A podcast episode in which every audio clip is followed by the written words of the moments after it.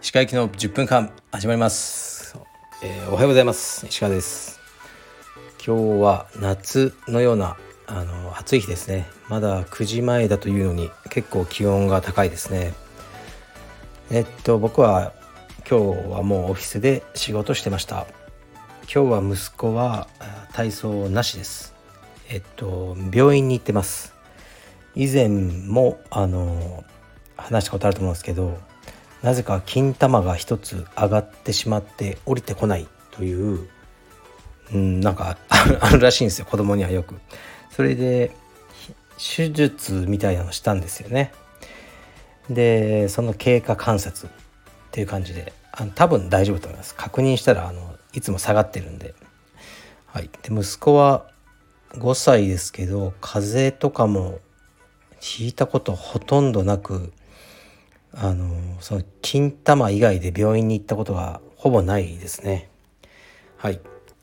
これからも、えー、健康でいてほしいなと思います。で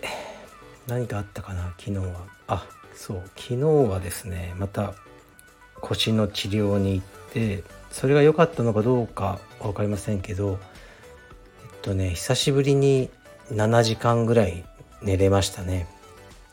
普段は4時間とかしか寝れないででその後また2度寝してもあと1時間という感じだったんですね。やっぱ腰が痛いのとあとまあいろいろな原因なのか。で睡眠ってやっぱ本当大事で、まあ、最低でも5時間から6時間できればあのね7時間は寝たいなと思っててで今日は寝れたので気持ちいいですね。で皆さんご存知の多分ココシャネルって言いますよね。あの服のブランドのシャネルを作った女性ですね。でこのシャネルさんがすごくね名言みたいなのをいっぱい残してるんですよ。でそういうまあ本もあの売ってますけど本当にいい言葉ばっかりなんですけど、とね、こういう言葉があるんですよ睡眠は7時間か8時間は必要。窓は開けたまま寝ること。早起きして仕事は一生懸命やりなさい。夜更かしは禁物。耳や目考えや神経を研ぎ澄ましておきなさい。夜更けすぎに面白いことなんか何もないから。どうでしょう？なかなかいい言葉でしょう、まあ、睡眠は7時間か8時間は必要と。窓は開けたまま寝ること、まあ、これはねあの蚊に刺されそうなんで嫌なんですけどなんででしょうね。窓は開けたまま寝ること。うんわからないんですけどここは。早起きして仕事は一生懸命やりなさい。やります。夜更かしは禁物。耳や目考えや神経を研ぎ澄ましておきなさい。うん研ぎ澄ましたら寝れなそうですけど、まあ、研ぎ澄ませと。で最後が好きなんですよ。夜更けすぎに面白いことなんか何もないから。これが好きなんですよね。僕も夜が嫌いなんですよ。昼が好きなんです。で夜が嫌いって言うと「え？みたいな。言われるんですけど夜が嫌いなんです。もうずっと子供の時から。夜になると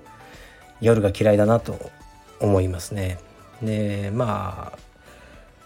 夜更かしも嫌いです。で夜出かけたりするのも嫌いです。夜が嫌いです。ずっと昼がいいです。なんかそういう国ありますよね。なんかなんだっけ。北欧の方にも一日中昼みたいな、まあ、あれはあれでね気が狂ったりするらしいんですけど。あのなんか夜更けすぎに面白いことなんか何もないからっていうのはいいですよね。仕事は昼だし、うん、夜は何もいいことないって僕も思ってますね。夜ってこうね遊びに出かけたりするのもあまり好きじゃなくてあの昼に働いて昼に子供と遊んだりとかとにかく昼が好きですね。だから夜更かしをしないでこれからも生きていこうと思います。えー、っとではレターに来ますかね。あそうレターの前になんですけどえー、っとねこれまだ言ってないんですけどね服部君にはあの一緒に YouTube チャンネルをやってた？で今休止中のミッドライフクライシス。なんですがえー、っとね僕音声版でやろうかなってちょっと思ってますね。で、まあ、やっぱり僕 YouTube が好きじゃないですね。やっといていうのもなんですけどでもやる前から言ってましたからね。YouTube という媒体があまり好きになれないっていうのがありますね。インターフェースがこうダサいっていうのとやっぱりこう煽り体質みたいなうんなんか煽って煽って再生数を稼いでどうとかまあそれでお金になればいいんでしょうけどあまりうんそれは求めてないけどあの YouTube の中にいるとそういう方向にこう、うん、なんか行かざるを得ないというのかなんかそれが当たり前になってるのも嫌だなと思いますね。あと自分のその別に顔とかも見たくないというのも本当にありますね。でだから音声バージョンでミッドライフクライシスをやろうかなと思ってます。でちょっと調べてポッドキャストとかこのえー、っとスタンド FM じゃなくて、まあ、Spotify とかでやれるんだったらやってみようかなと思ってますはいまあご意見あったらお願いしますではレターに参ります、えー、石川さんこんにちは。いつも楽しみに聞いております。この間映画「フォーリングダウン」についてのお話とても共感しました。私も数十年前に一度見たきりですが灼熱の車内でマイケル・ダグラスの理性が崩れ落ちる様は今も記憶に残っています。中年になると石川さんのかっこサランラップの話かっこ閉じのようなことも増えその怖さが現実的なものとして感じられます。ミッドライフクライシスが中年の憂鬱であれば精一杯今を生きることで払拭できると思いますが中年の暴発であれば悩ましい問題だと思います。私はコロナ禍で柔術を休止してからせっかちやイライラが強くなっている気がします。男性は格闘技などルールにのっとった上で自分の暴力性を小出しにしないといつか大きな暴発もしくは自滅を起こすのかもしれません。柔術柔術や石川さんの発するメッセージは私を含め多くの中高年多くの中年男性を危機から救っていると思います。なのでかっこ中年の指南役かっこ閉じとしてこれからも道場と放送を長く続けてくださることを願っています。長文失礼いたしました。お体ご自愛ください。はい。ありがとうございます。ありがとうございます。まあ、少し説明するとこの映画「フォーリンダウン」というのは僕が好きな映画で、ね、本当に普通の中年だったえっ、ー、とねディフェンスっていう確か名前でしたけどね劇中では。がねもう灼熱の、えー、LA の高速にはまってでねクーラー壊れて窓開けようと思ったら窓も壊れててでねで車内でこうハエが飛び回っててでもう切れちゃったんですね。暴もう暴走し始めてもう車を乗り捨ててもう俺は家に帰るって言ってこう歩き始めるところから始まってで本当に不幸なことが重なってもう最後こうね人をたくさん殺したりするっていう。で本当に些細なことからあの、ね、もう暴発してしまうっていう話ですね。でそれを僕が好きだって言って僕も気をつけなければならない。でこのサランラップの話っていうのは サランラップをこうね何か巻こうとしてる時にたまに切れ目が分からなくて分からなくなってしまう時があるんですね。完全にペタってくっついちゃって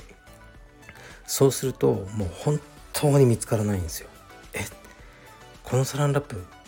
もうスタート地点なくね？と思って。もう凝視しても指で触っても本当に感じられないんですね。え？と思って。でこうやっと見つけてそこからこうサランラップを出そうとすると端っこだけがこう切れてこう、ま、そこだけがねくるって2周ぐらいしちゃうんですよ。わかるかな？これ。でそういうのを繰り返してるうちにもうもうなんかもううわーってなってそのサランラップを壁に投げつけてふざけんじゃねえてめえとかこう言ったことが、まあ、僕はあるっていう話をしたんですね。でそういう暴走おじさんになってはならないなと思っててでうん電車ね電車とかでこう喧嘩してるのっておじさんが多いですよねとかこうね怒鳴りつけてるのとかやっぱりこう暴走してるんですよね。やっぱり電車とかだと若いやつの方が礼儀正しいなって僕は思いますね。この身のかわし方とかが。うまくこうかわしてぶつからないようにしたり若いやつは本当スマートだなと思うんですよね。多分今のこう若い子の方が道徳の教育とか学校でされてるしこう自分がどう見られるとか、まあ、ある意味気にしすぎかもしれないけどそういうことを大事にしてるのかなと思いますね。中年のこうじじいとかの方がこうお前明らかにそこ邪魔だろうとかちょっとあるんですよ考えろよその体そっちに向けたらそのそのバッグが当たるでしょう隣の人にとかはある気がしますね。若いやつであのそういうことやってるやつはちょっとわざと突っ張っててやってるっていう感じはあって、まあ、まだいいなと思うんですけどもうじじいとかは全く分かってねえなっていう人がいるのであの、まあ、自分もそうならないようにしようと思うんですがこうねやっぱ溜まったストレスとかが、ね、爆発しちゃうっていうのがあると思うんですよね。でよくこう電車の車内でねあの女性を触って、まあ、痴漢ですよね捕まったりして今までのキャリア全部あのなしにしちゃってるしますよね。そういうのバカだなってねそんなことしたかったらもうなんかお金払ってそういうお店ですればいいじゃんと思うんですけどあれってなんか本かなんかで読んだんですけどえっとね性的興奮じゃないらしいですね。うん、あのストレスでなんかそういうリスクを冒してリスクを回避した時のこうなんかドキドキというかまあそういうのでやってるっていうのをあの、まあ、本で読んだことありますけど、まあ、もちろん性的にねやってるあのおじさんもいると思いますけどですからやっぱりこうねストレスとかが問題なんじゃないかなと思いますね。で、まあ、この方もねコロナ禍で充実を休止してからせっかちやイライラが強くなってる気がしますこれは本当にわかります僕もやっぱ腰痛が原因で充実練習できない日々が続いてて本当にストレスうんでまああのやばい時ありますねで本当腰が痛いなと思ってる時にもう、まあ、子供2人が大騒ぎしてて家で、ね、ちょっとあ静かにしなさいでそれでも全く聞かないねなるわあちょっとちょっと静かにしなさいってでまた騒いでてで「おい静かにしろ!」って僕は言わないんですよこれは言いそうになったんで「あちょっとパパ散歩してくるわ」って言って外に出ましたね。外でこれ本当ですよ。で近くに公園があるんですよ。公園に座ってちょっと時間を置きました。俺なんでこんなにイライラしてんだろう。確かに腰痛はひどいけど、まあ、子供には関係ない、まあ、子供ってのは騒ぐもんだと。だからあそこでね怒鳴らなくてよかった。うん。で自分をちょっと落ち着けようと思ってこう公園でこう夜風に吹かれてましたね。でまた帰ってきて「あパパどこ行ってたの?」あちょっとね散歩してきたんだよ」って言うともう怒りも収まってるしうんどうなったりしなくてよかったな。と、まあ、僕はそういうふうにこう自分でね処理をしようと思ってますね。だからこの方も充実をね、まあ、コロナでできないっていうのはあの分かりますよ。そういう人もいっぱいいると思うんですよね。もうご家族の、ね、了解が得られないとかね本当に生まれたばかりの赤ちゃんがいるとかこうね寝たきりのあのね老人と一緒に暮らしてるとねもう絶対にコロナ持ち込めないという状況があると思うのであの大変だなと思うんですけど何かねストレスの発散方法を、えーと、見つけましょう。それが本当に大事だと思います。それはね真剣に取り組んでこうストレスというものは何か、ね、どうやったらそれをね減らしていけるのかっていうのを真剣に向き合った方がいいんじゃないかなと思います。